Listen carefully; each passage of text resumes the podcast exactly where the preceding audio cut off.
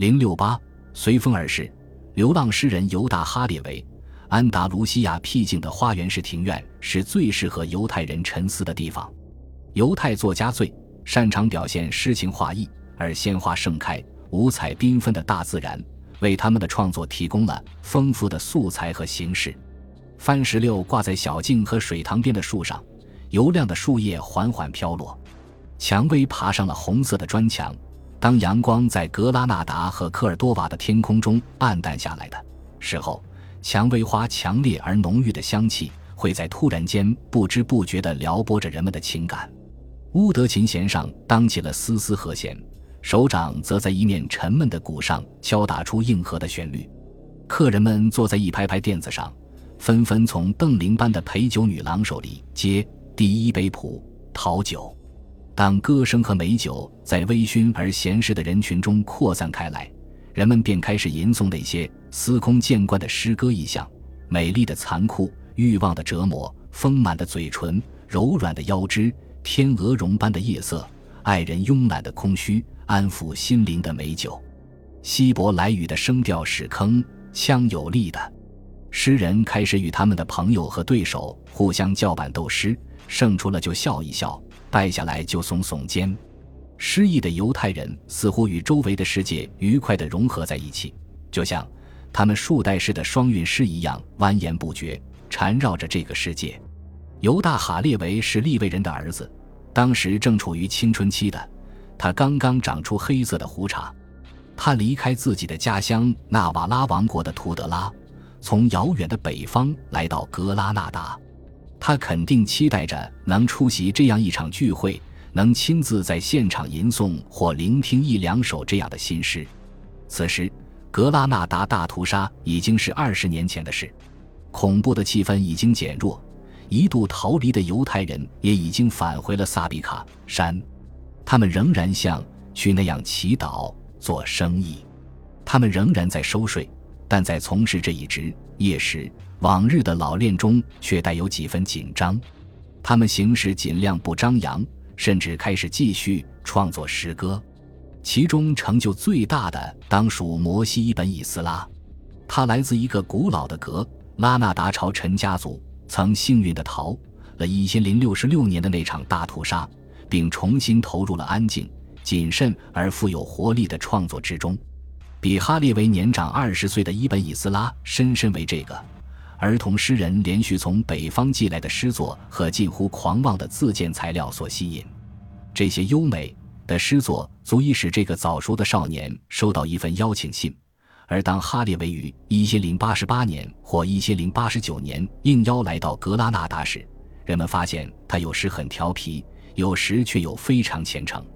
他将古老的叠句记得滚瓜烂熟，但哈列维最与众不同之处。是他的手眼协调能力，他观察事物的角度也不一样，并且总能找到恰当的词语来表达内心的感受。在他的眼中，有时一个瞪羚女郎会在被他拒绝的情人的眼泪汇成的水池中浣纱，然后再用他自己的洞体发出的光辉把沙衣烘干。哈列维庞佛中暑一般，沉浸在火热的幸福之中。他那赤褐色的头发披散在潮湿的水晶样额头上，夜色褪尽之后会幻化为一轮完美而令人振奋的朝阳。那欲望的尾焰把朝霞染成了一片红色。于是，哈列维进入了伊本·以斯拉的花园诗会，并住在了他的家里。他甚至可能一度担任这位长者的秘书。对这样一个新人来说，这是标准的必修课。但他几乎还没有来得及享受蔷薇花的芬香，这种高墙内的和平便被打碎了，而犹太人的格拉纳达从此也一去不复返了。十一世纪末、世纪初发生于沃玛亚王朝的一幕剧再次上演。来自摩洛哥的白白尔武士原本是受雇来针对基督教势力扩张的防御力量的，但他们却有点防卫度，竟然反来把。矛头指向了自己的雇主，最终他们将包括格拉纳达在内的整个安达卢西亚置于自己的控制之下。正如此前王朝的一次次更替一样，这些白白尔武士苦行、监狱、穷兵黩武，对散漫和奢侈生活极端仇视。不用说，这样的生活方式对犹太人来说再是糟透了。在这种统治下，犹太人身居高位是根本不可能的。摩西和他的兄弟们的财产和领地被剥夺，不得不永远的离开了格拉纳达。这位诗人则多待了几年，后来也离开萨比卡山，开始了在边境地区跋涉的流浪生活。但在他的心里，却一直怀念着失落的安达卢西亚。后来，人到中年的哈列维曾在写给摩西的信中回忆起这段时光。当时一路上没有人骑马，只有牛浪的一对对马车，但我们的日子是完整的，并未间断时间让我们在忧伤中分离，但爱情却使我们像孪生兄弟，在他芬芳的花园里哺育我们，用甜美的葡萄酒浇灌我们。哈列维曾幻想能在格拉纳达与一位慈祥的导师上宁静的生活，但现在他却只能与这些流浪的马车为伍了。虽然很难精确地追寻他当年流浪的路线，但他在离开格拉纳达后，好像向西去了卢瑟纳马恩省，因为那里是安达卢西亚为数不多的以犹太人为主体的城市，并且哈列维认识当地犹太研究院的院长。但是，正是这个城市浓重的犹太教色彩，使得摩拉维王朝的征服者将其却为首要的打击目标。他们对犹太人强行征收所谓惩罚税，于是哈列维又迁到了塞维利亚。但在安达卢西亚，犹太人的生活越来越受到限制情况下，他只能作为一个职业诗人，靠为婚礼、葬礼以及其他重大场合写诗艰难度日。他在这段时间创作的诗篇，时至今日仍然以其强烈的新鲜感和对话的实时性而令人感到惊奇。大多描述的都是这种不安的状态：分别、隔离、缺席和憧憬。被一头母鹿残酷地囚禁起来，不得不奋力挣脱樊笼。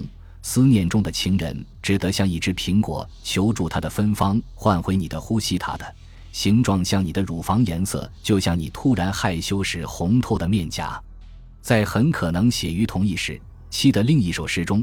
他用对话体描述了一个被遗弃的情人抱怨他不烧话、不写信。他在这首诗中采用了希伯来语中表达呻吟叹息的拟声手法，每一行都以 a c h 结尾。亲爱的，为什么你封锁了所有的消息，让一个关在笼子里、独自为你心痛的人不能听见你？你应该知道一个情人会怎么想，只为等来你的一句问候。如果分离是我们最终的命运，至少你会有些许彷徨。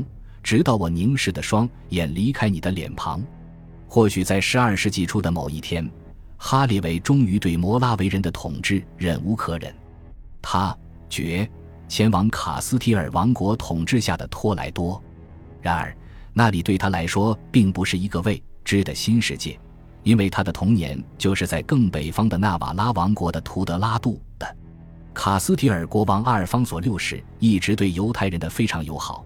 这完全是因为这些犹太人队都属于这个小区，或许正是对犹太医术的需求，才促使哈列维成为了一名医生，以便增加自己的收入。尽管哈列维在这座城市里生活了二十年，结婚并有了三个孩子，但他在那里似乎从未有安全感，也没有真正开心。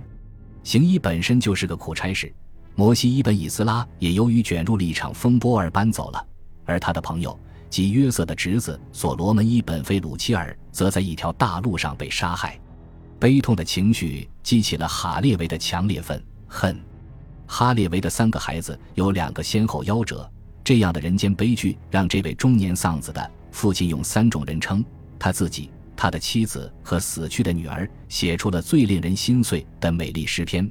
我放声痛哭，为他泪流成河。他静静地躺在那里，在一个爬满蝼蚁。的坑里，阴森恐怖，盖着泥土。我的孩子，那里没有温暖，因为死神降到了我们中间。然而，死神不会允许他在托莱多孤独而平静的老去。一千一百零九年，当仁慈的阿尔方索六世驾崩，而他的女婿阿拉贡国王正准备继位的时候，又一场针对犹太人的屠杀开始了。西班牙还有安全的地方吗？恐怕没有了。在卡斯提尔。犹太人的生活变得越来越艰难。尽管摩拉维王朝的严酷政策有所松动，但正因为如此，他们很快就要被另一个好斗的武士部落——摩哈德王朝所取代。摩哈德人将使犹太人的生活变得几乎无法忍受，犹太人将面临屠杀，会堂和小区被焚毁，在刀剑之下被迫改的悲剧性灾难。然而，在当时，摩拉维人还在苟延残喘。对。于哈列维来说，至少在十二世纪二十年代末最后的几天里，还有足够的时间套上他的马车，在他一生中第二次向南迁移，像燕子一样重新飞回安达卢西亚。不，这次他在旅途上的一个城市曾略作歇息，而这个城市就是一个半世纪前希伯来新诗兴起的地方——哈斯代的科尔多瓦。本集播放完毕。感谢您的收听，喜欢请订阅加关注，主页有更多精彩内容。